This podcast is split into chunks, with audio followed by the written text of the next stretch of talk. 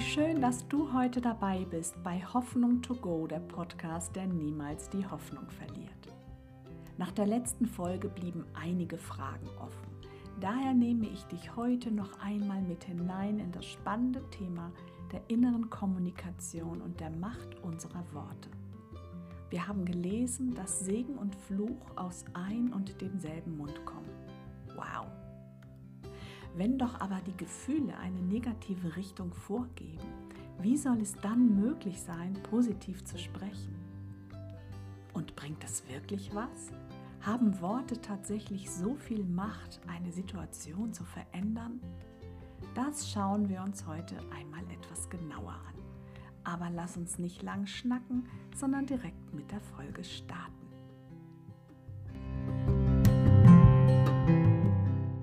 Gut, dass du noch da bist und nicht direkt nach dem Intro ausgeschaltet hast. Das soll sich für dich auszahlen und dir künftig dabei helfen, positiver zu denken und zu sprechen. Die Psychologie hat es mit ihrem positiven Denken längst ergriffen. Esoterisch interessierte Menschen wissen es schon lange. Unzählige Gruppierungen versuchen es umzusetzen. Nur wir Christen setzen es nicht um für uns obwohl die Bibel davon spricht. Oft herrscht das Denken vor, dass Jesus alles automatisch in uns verändert, sobald wir uns für ein Leben mit ihm entschieden haben. Aber das tut er nicht. Warum, fragst du dich vielleicht? Naja, weil er uns als eigenständige Persönlichkeiten erschaffen hat, die ihre Entscheidung selber treffen sollen. Und er respektiert unsere Entscheidung, selbst wenn diese dysfunktional sind. Als Gott uns schuf, wollte er ein Gegenüber, das freiwillig sein Leben vor ihm niederlegt. Aber genau davor haben so viele Menschen Angst und entscheiden sich aus diesem Grund gar nicht oder nur halbherzig für Jesus. Sie fürchten, dass sie ihre Selbstbestimmung verlieren und unter die Kontrolle eines Gottes geraten, dessen Absichten und Eigenschaften sie noch nicht einmal kennen. Das macht Angst. Angst vor Kontrollverlust. Ups, genau das kennen wir doch alle, oder? Gibt es auch in deinem Leben Bereiche, in die Jesus nicht reingucken, geschweige denn reinsprechen darf? Also mir zeigt der Heilige Geist immer wieder meine eigenen verschlossenen Herzenstüren von einigen weiß ich noch nicht einmal selber. Ich bin ihm aber unendlich dankbar für seine Führung und für seine Korrektur, denn ich weiß, dass mich nur das näher an sein Herz bringt. Der Ort, an dem ich immer leben will. Aber Gehorsam, der aus Sorge vor Strafe gelebt wird, ist ein ganz, ganz großer Mist. Ich denke dabei an Menschen, die gezwungen werden, in einer Beziehung zu bleiben. An Personen, die sich aus Sorge vor Sanktionen an Regeln halten. Und an die unzählig vielen Männer und Frauen, die aus Angst vor Schlägen und Missbrauch ganz kleinlaut sind und alles Mögliche tun, um den Partner milde zu stimmen. Wo bleibt da die Liebe? Wo gibt es dabei echte Hingabe? Wenn Gott uns also zigfach auffordert, auf ihn zu schauen, egal wie unsere Umstände gerade sind, dann macht er es nicht, weil er uns kontrollieren will, sondern weil er weiß, dass wir ohne den Blick auf ihn unser Leben nicht schaffen. Ich habe vor ein paar Jahren erlebt, wie die Kraft Gottes mich von einer spezifischen Angst befreit hat, die mich beinahe 40 Jahre lang geknechtet hat. Sie ist aus einem Trauma heraus entstanden. Und das hat nochmal eine ganz andere Dimension. Heute spreche ich von Ängsten, die uns klein halten und in unserem Alltag einschränken. Angst zu haben lädt gleichzeitig Sorge auf unsere Schultern und Sorgen erdrücken uns, nehmen uns den Lebensmut, die Fröhlichkeit, die Leichtigkeit und den tiefen Frieden, den Gott uns schenken möchte. Wenn wir mit Ängsten und Sorgen in den Tag starten, bleibt es nicht aus, dass wir negative Gedanken haben und diese dann auch verbalisieren.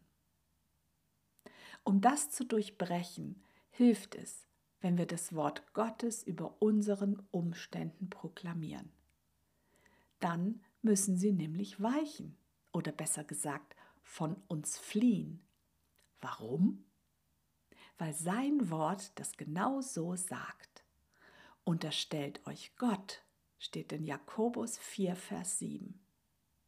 Und widersetzt euch dem Teufel, dann muss er von euch fliehen. In anderen Übersetzungen steht, widersteht dem Teufel. Widerstehen, widersetzen. Beides meint das Gleiche. Nämlich, dass wir das tägliche Angebot an Gedanken und Gefühlen nicht annehmen sollen, sondern dagegen aufstehen und nicht von ihnen, um nicht von ihnen überrollt zu werden. Und das möchten wir doch alle erleben, oder nicht? Wer von uns, mal Hand aufs Herz, Wer von uns würde fauliges Obst kaufen, das von einem fliegenden Händler an der Tür angeboten wird? Oder wer von uns würde auf dem Wochenmarkt verschimmeltes Fleisch kaufen, in dem bereits die Maden krabbeln? Wir würden es sicherlich noch nicht einmal geschenkt annehmen. Also lasst uns wachsam sein und die listigen Angebote des Teufels erkennen und in die Flucht schlagen.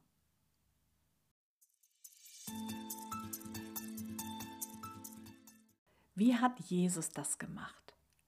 Wie hat Jesus den Teufel in die Flucht geschlagen? Er kämpfte mit den Worten der Heiligen Schrift. Er quatschte nicht lange mit dem Teufel rum.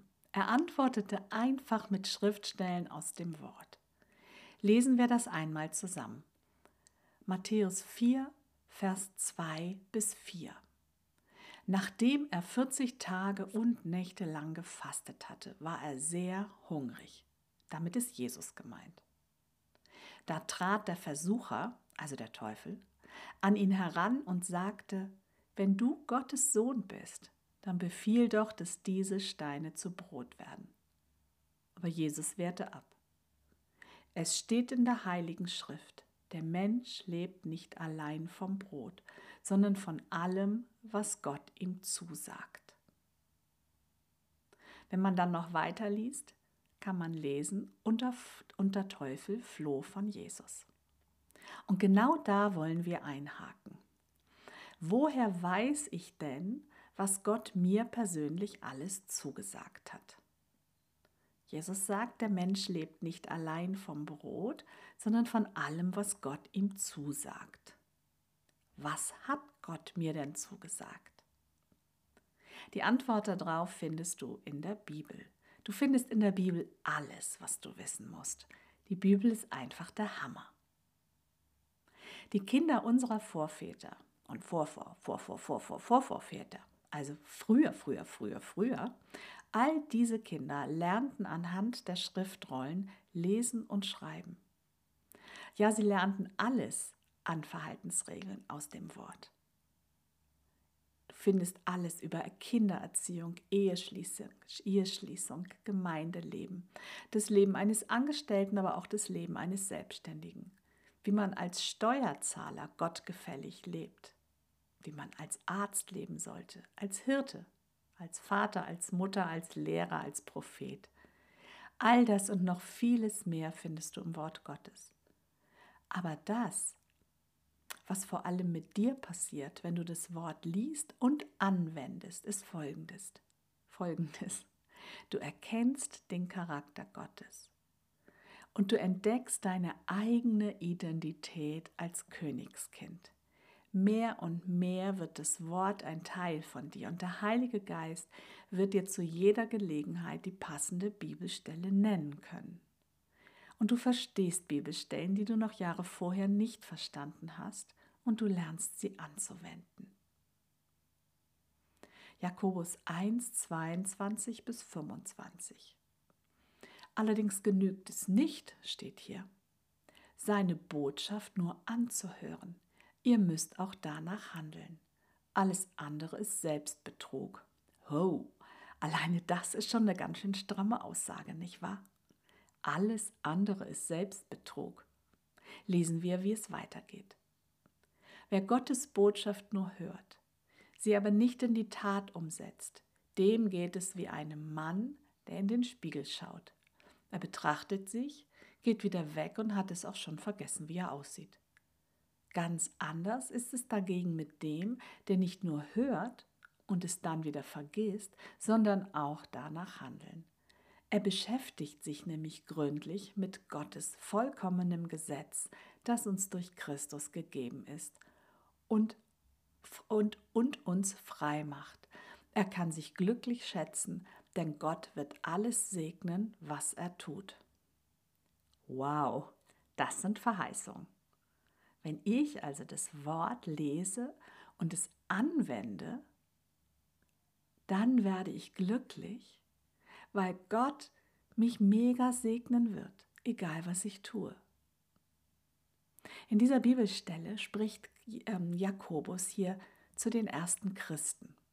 Und die haben ja alle eine jüdische Kultur, in der sie aufgewachsen sind. Und für Juden war es völlig normal, die Tora halb laut zu lesen, also so murmelnd. Dabei konnten sie sich selber lesen hören oder sprechen hören. Und das hat auch psychologische Gründe. Denn alles, was wir mit unseren Augen und Ohren gleichzeitig aufnehmen, dringt viel tiefer in unser Bewusstsein. Zusätzlich könnte man noch jedes Wort abschreiben. Eine weit verbreitete Meditationsform unter Juden. Aber ebenso ein künstlerisches Gestalten des Wortes lässt es tiefer in dein Inneres hinein. Wenn du also jemand bist, der gerne kritzelt oder malt, zeichnet, dann versuch dich da drin, eine Bibelstelle bildlich auszudrücken oder auch gestalterisch auszudrücken, wenn du mit Ton oder Holz oder Stein gerne arbeitest. Versuch das als Bildnis darzustellen. Ja, da fällt mir gerade ein, Jesus sagt, ihr sollt euch kein Bildnis von mir machen. Also es geht nicht darum, sich eine Skulptur zu schnitzen. Ich denke dabei an das goldene Kalb, das zu Moses Zeiten erbaut und angebetet wurde, sondern ein, eine Bibelstelle, die dir diese Bibelstelle einmal deutlich macht und andere Menschen vielleicht auch einen Zugang zu dieser Bibelstelle schafft. Das sind einfach Sinneskanäle, die Gott uns gegeben hat. Versuch's einfach einmal. Und ja, ich würde mich sehr freuen, wenn du mich dann darüber informierst, wie du damit umgegangen bist. Wir können also, wenn wir das Wort lesen, den Heiligen Geist einladen und er macht uns das Wort lebendig und er verändert dann unser Denken. Es geht hierbei nicht um einen Kadavergehorsam, wenn da steht, geht in alle Welt und verkündigt das Evangelium. Dann kann man noch einfach dumm und dusselig durch die Gegend laufen und jedem, der es hören will und nicht von Jesus erzählen. Wenn du es aber mit dem Heiligen Geist machst und wartest, wann die Herzenstür geöffnet ist, dann kannst du das richtige Wort zur richtigen Zeit sprechen. Und so vertraue auch ich darauf, dass dieser Podcast von Menschen gehört wird zum richtigen Zeitpunkt, so dass das für ihr Leben stimmig ist.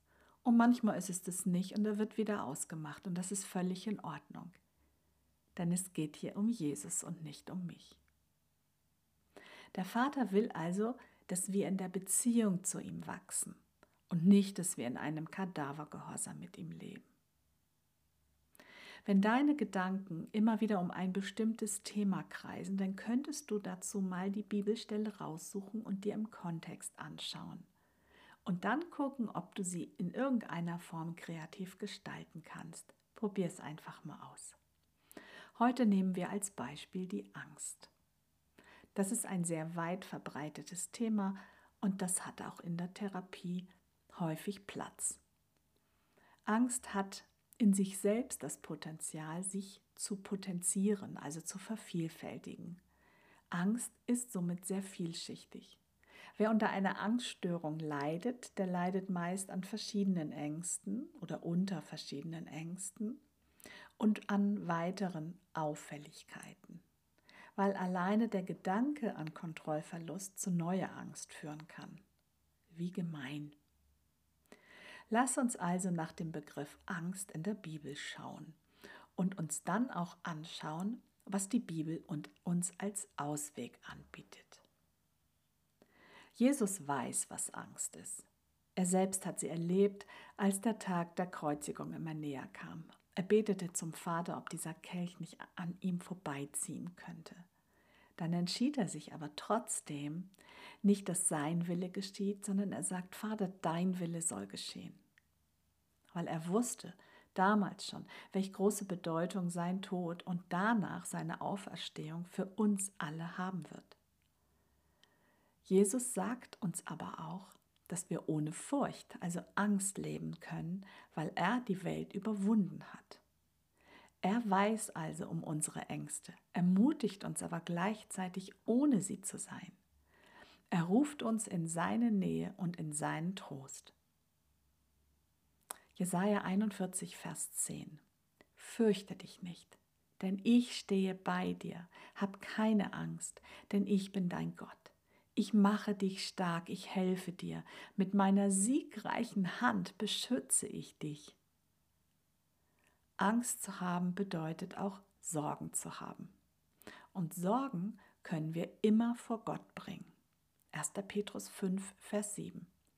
Ladet alle eure Sorgen bei Gott ab, denn er sorgt für euch. Sorgen abladen. Wie geht das? Im nächsten Vers bekommen wir schon direkt eine Strategie dazu geliefert. Philippa 4, Vers 6 und 7. Macht euch keine Sorgen. Ihr dürft in jeder Lage zu Gott beten. Sagt ihm, was euch fehlt und dankt ihm. Dann wird Gottes Friede, der all unser Verstehen übersteigt, eure Herzen und Gedanken bewahren, weil ihr mit Jesus Christus verbunden seid. In Jesaja 26, Vers 3 wird es bestätigt. Herr, du gibst Frieden dem, der sich fest an dich hält und dir allein vertraut. Gott denkt gut von dir und hat wunderbare Pläne für deine Zukunft. Jeremia 29, Vers 11. Denn ich allein weiß, was ich mit dir vorhabe. Ich, der Herr, habe Frieden mit dir im Sinn und ich will dich aus deinem Leid befreien. Ich gebe dir wieder eine Zukunft und Hoffnung. Mein Wort gilt. Eigentlich steht, dieses, steht diese Bibelstelle im Plural und ich habe sie im Singular, Singular gelesen, weil ich dich direkt ansprechen wollte damit. Aber genau das darfst du auch mit dem Wort Gottes tun. Wenn du irgendwo liest, dass es um mehrere Personen geht, darfst du es für dich ganz persönlich nehmen. Es ist aber auch dabei ganz wichtig, dass du die Bibel im Kontext verstehst, um das volle Segensmaß darin zu erkennen und deine Situation richtig einzuschätzen. Dazu gehört auch die Wahrheit, dass dich und mich, nämlich nicht, dass uns nichts von der Liebe Gottes trennen kann, noch nicht einmal der Teufel. Das lesen wir in Römer 8, Vers 35 und 39. Wenn du es nachlesen willst, lies gerne auch die Verse dazwischen. Hier wäre es jetzt zu viel. Vers 35. Was also könnte uns von Christus und seiner Liebe trennen? Leiden oder Angst vielleicht? Verfolgung? Hunger? Armut? Gefahr oder gewaltsamer Tod? Ein paar Verse weiter steht es noch deutlicher. Vers 39.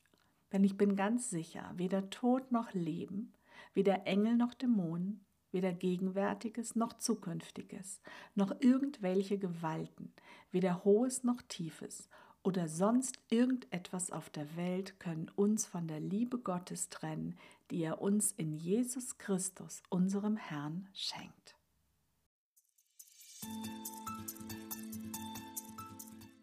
Lasst uns nun wieder ganz praktisch werden. Wir verbinden die Autorität, von der ich in der letzten Folge gesprochen habe, mit den Zusagen der heutigen Folge. Unser Gebet wird voller Dank sein und dazu die Wahrheiten aus dem Wort über uns proklamieren. Lasst uns noch einmal aus Philippa 4, ähm, Vers 6 und 7 lesen. Vers 6. Macht euch keine Sorgen. Ihr dürft in jeder Lage zu Gott beten. Sagt ihm, was euch fehlt und dankt ihm. Jetzt ist also der Moment, in dem wir Gott unser Herz ausschütten können. Wir können alles, was uns belastet und ängstigt, aussprechen. Aber Achtung! Wir dürfen nicht vergessen, im Anschluss zu danken. dass er sich darum kümmert. Wir danken so lange, bis sich Frieden in unseren Gedanken einstellt. Es ist nämlich normal, dass das passiert. Lesen wir dazu Vers 7. Dann wird Gottes Friede, der all unser Verstehen übersteigt, eure Herzen und Dank Gedanken bewahren, weil ihr mit Jesus Christus verbunden seid. Ich werde mich bei dem Gebet auch an die Verse aus Jesaja 41 und Römer 8 halten. Ich lese sie jetzt noch einmal, damit sie dir frisch im Ohr sind. Danach werde ich beten. Nimm also gerne jetzt schon wieder eine aktive Position ein und lass uns starten. Jesaja 41, Vers 10. Fürchte dich nicht, denn ich stehe bei dir. Hab keine Angst, denn ich bin dein Gott. Ich mache dich stark, ich helfe dir. Mit meiner siegreichen Hand beschütze ich dich. Römer 8, 39. Denn ich bin ganz sicher, weder Tod noch Leben, weder Engel noch Dämonen, weder Gegenwärtiges noch Zukünftiges, noch irgendwelche Gewalten, weder Hohes noch Tiefes oder sonst irgendetwas auf der Welt können uns von der Liebe Gottes trennen, die er uns in Jesus Christus, unserem Herrn, schenkt. Ich bete jetzt. Jesus, ich danke dir für deine Gegenwart denn du bist ein Gott, der allgegenwärtig ist. Ich danke dir, dass du für uns bist. Danke, dass wir alles zu dir bringen können und dass es dich interessiert. Danke, Jesus, dass du uns siehst mit unseren Ängsten, mit unseren Gedanken, mit unseren Gefühlen. Jesus, ich danke dir, dass wir uns nicht fürchten müssen, Danke, dass du unser Gott bist und danke, dass du uns stark machst. Danke, dass du uns hilfst und deine siegreiche Hand uns beschützt. Jesus, du siehst all die Ängste und Nöte bei den Personen, die jetzt diesen Podcast hören. Danke, Jesus, dass du immer derselbe bist, gestern, heute und in Ewigkeit. Danke, Jesus, dass deine Kraft Tag und Nacht dieselbe ist. Und egal wie oft man sich dieses Gebet anhört, deine Kraft ist immer wieder dieselbe. Du veränderst dich niemals. Dein Gebet verliert nie seine Kraft, weil du jedes Gebet erhörst und immer beantwortest. Danke, dass du nicht abhängig von Raum und Zeit bist, sondern Menschen begegnest, weil sie sich danach ausstrecken. Du siehst aufs Herz. Du kennst die Gedanken der Ängste, die in den Köpfen sind. Du siehst die Gefühle, die den Körper schwächen und du siehst die Übersprungshandlung, die Menschen machen, weil sie Angst haben. Danke, Jesus, dass du alles siehst und dass du es nicht verurteilst, sondern dass du dastehst mit offenen Armen, bereit, uns aufzunehmen. In deiner Autorität, Jesus, befehle ich jetzt jede Angst und jede Sorge in deine Hände. Ich befehle Ablehnung in deine Hände. Halleluja. Jesus, du bist wunderbar. Ich befehle ungöttliche Gedanken und ungöttliche Gefühle in deine Hände. Ich spreche jetzt aus, dass du, Jesus, der Sieger über jeden Umstand bist. Jesus, ich danke dir, dass nichts und niemand uns von deiner Liebe trennen kann. Ich danke dir, dass kein Mensch und kein Umstand es schafft, uns von deiner Liebe zu trennen. Ich danke dir, dass keine Angst und keine Sorge für dich zu groß ist. Deine Liebe ist die Liebe, die uns stark macht, die uns trägt. Danke, Jesus, dass deine Liebe jetzt da ist. Danke, dass du uns deinen Heiligen Geist gegeben hast, durch den wir mit dir kommunizieren können. Wir strecken uns jetzt nach deinem Frieden aus und bitten dich, gib uns deinen Frieden jetzt in diesem Moment. Lass deinen Frieden durch uns fließen und durch jede Pore und in jeden Winkel unseres Körpers und unserer Seele. Danke für deinen Frieden. Danke, Jesus, dass dein Friede jetzt da ist.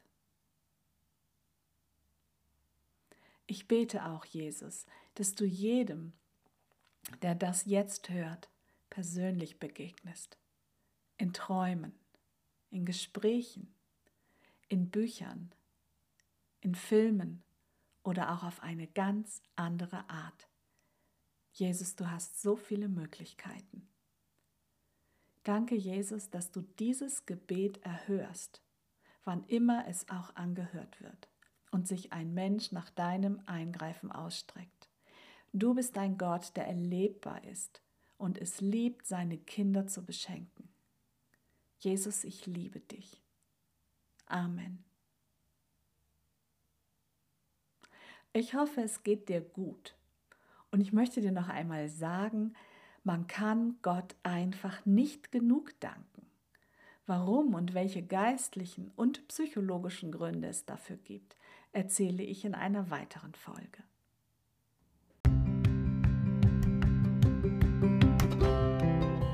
Danke, dass du zugehört hast. Lass mich gerne wissen, wie dir diese Folge gefallen hat. Dafür kannst du die Kommentarfunktion auf Instagram oder das Kontaktformular auf meiner Homepage www.anjabielenberg.de nutzen. Freue dich schon jetzt auf eine neue spannende Folge, wenn es wieder heißt Hoffnung to go, der Podcast, der niemals die Hoffnung verliert. Mein einziger Lohn ist deine Bewertung, dein Liken und Teilen. Jeder Kommentar auf Instagram hilft anderen Menschen, diesen Podcast zu finden und mir, ihn besser zu machen. Ich würde mich sehr freuen, wenn du mich dabei unterstützt. Teile mir also gerne deine Wünsche und Fragen mit. Ich freue mich auf dich. Pass bis dahin auf dich auf, deine Anja.